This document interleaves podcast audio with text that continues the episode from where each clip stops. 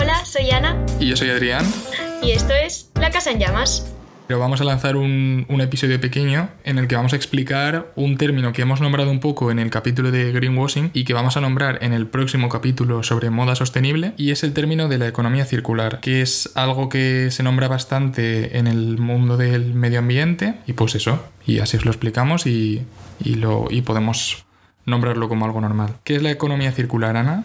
Pues la economía circular es un concepto muy interesante porque de hecho nace de una idea de un par de arquitectos. Entonces mezcla aquí como un poco de conceptos de diferentes disciplinas y su idea era llevar los materiales de la cuna a la cuna en lugar de, de la cuna a la tumba. Y es un concepto en que en lugar de producir, usar y tirar, se produce, se usa y a partir de los materiales que ya no vamos a utilizar del producto, se intenta que estos materiales vuelvan a entrar en el proceso de producción haciendo una forma de círculo en lugar de una línea en la que hay desechos. Bueno, un ejemplo bueno que hemos pensado que es bastante explicativo es el de los teléfonos móviles. Ahora mismo estamos con el iPhone 12, con... bueno, siempre están saliendo modelos nuevos y normalmente lo que pasa es que el móvil se te queda anticuado tipo en dos o tres años y salen modelos nuevos y entonces hay que comprarlos porque siempre hay que ir a la última. Entonces la economía circular lo que propondría, y corrígeme si me equivoco Ana, es que cosas como la batería, la pantalla y otros componentes se puedan cambiar. Entonces si se te estropea algo, cambias la batería o, o incluso actualizas la cámara para tener una mejor o cosas similares. Entonces no has de hacer un móvil nuevo, sino que pues eso, actualizas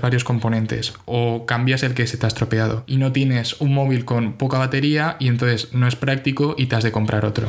Efectivamente, el concepto de los módulos o de los productos modulares en lugar de los productos cerrados. Ahora mismo los móviles que existen ni siquiera a veces puedes ni abrir la tapa de detrás para cambiar la batería porque están hechos pues para eso, para que cuando se estropeen te compres uno nuevo. Y entonces e introducir estos módulos que puedes cambiar, esto de arreglarlo tú mismo, pues es un concepto bastante importante de la economía circular.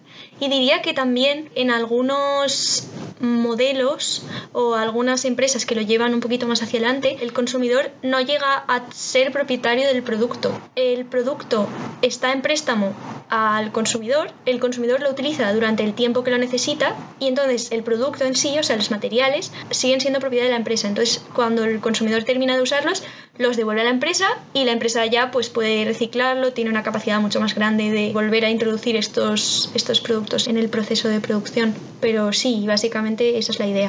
Mm, eso lo he visto yo eh, con ropa. El modelo que vi yo en concreto no era el más sostenible, pero porque al final tampoco puedes hacerlo todo perfecto, era que tú pagabas, te traen ropa, la tienes un mes y entonces si te gusta como que puedes renovar y la sigues teniendo hasta que te canses. Entonces luego, bueno, era ropa de segunda mano. Cuando la ropa está muy desgastada, lo que hacen es reciclarla y entonces estaba bien. Lo único era lo de los envíos, pero bueno, yo creo que mejor que comprarte unos vaqueros cada temporada. Bueno, claro, lo de los envíos es un problema, eso es, ahí has dado en el clavo, porque suelen hacerse con aviones o con métodos de transporte tradicionales y estos pues emiten dióxido de carbono. Entonces igual es mejor comprarte algo de segunda mano y después regalarlo a un amigo o después revenderlo otra vez que entrar en esta práctica de tener que comprar desde algún sitio lejano. Porque yo también he visto una empresa de, pantalones vaqueros que te los presta durante un año y después los devuelves. Pero claro, esta empresa está en Holanda y si nos tienen que enviar los pantalones a Valencia o a España, cualquier lugar, y luego los tenemos que devolver, el impacto ambiental que estamos teniendo es un poco contradictorio. Así que lo que has dicho del, del, transporte es un problema de estos modelos así de préstamo. Pero bueno, son algo a considerar. ¿Y qué más deberíamos saber? O sea, porque a todo esto Ana es la que realmente controla la economía circular aquí. Yo estoy aquí haciendo, dando un poco voz a, a, todos esos oyentes que puedan no ser tan técnicos, pues de ahí la, esta conversación. No, pero tú sabes también un montón. A ver, pues algo también que hay que tener en cuenta es que la economía circular no es un concepto único, es un concepto que puede venir en muchos tonos. Entonces, pues hay empresas que sí que intentan aplicar la circularidad y esto de eliminar el, los residuos o hacer que los residuos vuelvan a entrar al proceso productivo. Lo intentan aplicar desde el corazón de la empresa, digamos, desde sus valores, desde sus objetivos más grandes, como sería el caso pues, de estos modelos de préstamo, supongo, que de hecho yo creo que si se hiciesen a nivel local serían maravillosos. Siempre, o sea, me encanta defender las economías locales, pero es que juntar economía circular con una economía local, yo creo que sería una idea genial. Y luego están las otras empresas que tienen partes circulares, como por ejemplo, pues... Da nombres, da nombres.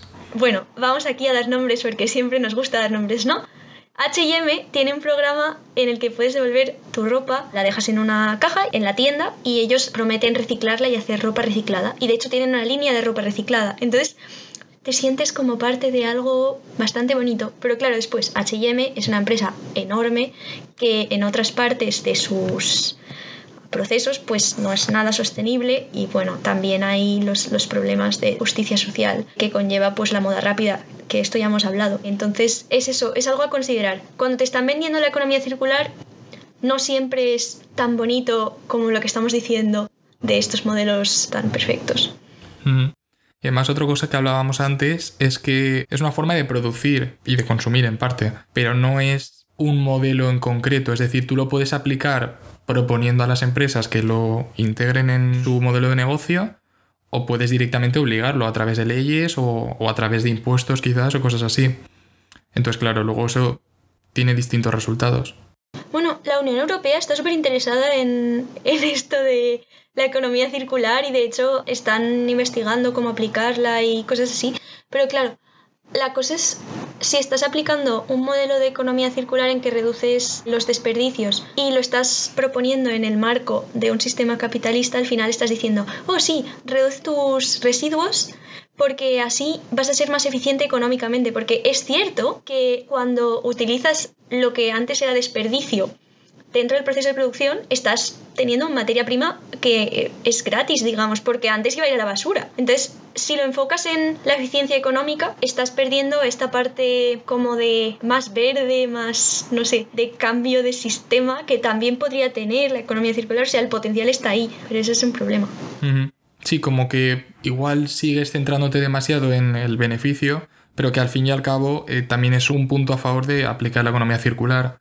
Que igual Uf, con las botellas de vidrio, ¿cómo las odio? El día que hablemos de reciclaje, pero igual rellenar una botella, por ejemplo, que eso es economía circular, en vez de destruirla y tener que volver a fundirla, te sale mucho más barato simplemente limpiarla. Y eso se hace. Y eso controlado probablemente te salga mucho más barato que tener que volver a hacer botellas nuevas. Pero eso son cosas que en España, por ejemplo, no pasan. De hecho, la ha estado denunciando Greenpeace hace poco. Se ha estado metiendo con Ecovidrio y Ecoembes. Bueno, y ¿Tendríamos que saber algo más de economía circular, Ana, antes de terminar este mini capítulo?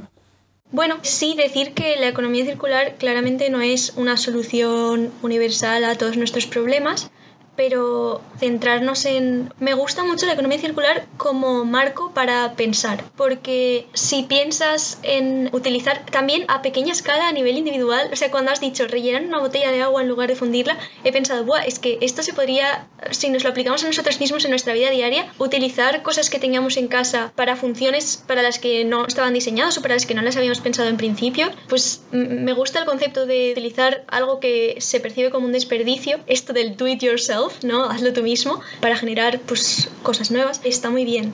Pero no hay que pensar en la economía circular como una solución universal, sino como una idea que nos puede ayudar a ir hacia lugares pues mejores. Bueno, pues yo creo que no lo puedo terminar mejor, con lo cual este ha sido un mini episodio sobre la economía circular. Cuando nos liberemos un poco del trabajo de la universidad y consigamos avanzar, publicaremos un capítulo que tenemos en la recámara sobre moda sostenible y dentro de poco se vienen capítulos por fin con invitados, invitados bastante interesantes de hecho. Invitadas. Invitadas principalmente. Así que nos vemos pronto y lo de siempre, dadle a like si podéis o valoradlo con 5 estrellas y seguidnos para no perderos nada. Gracias por escucharnos. Hasta luego. Chao.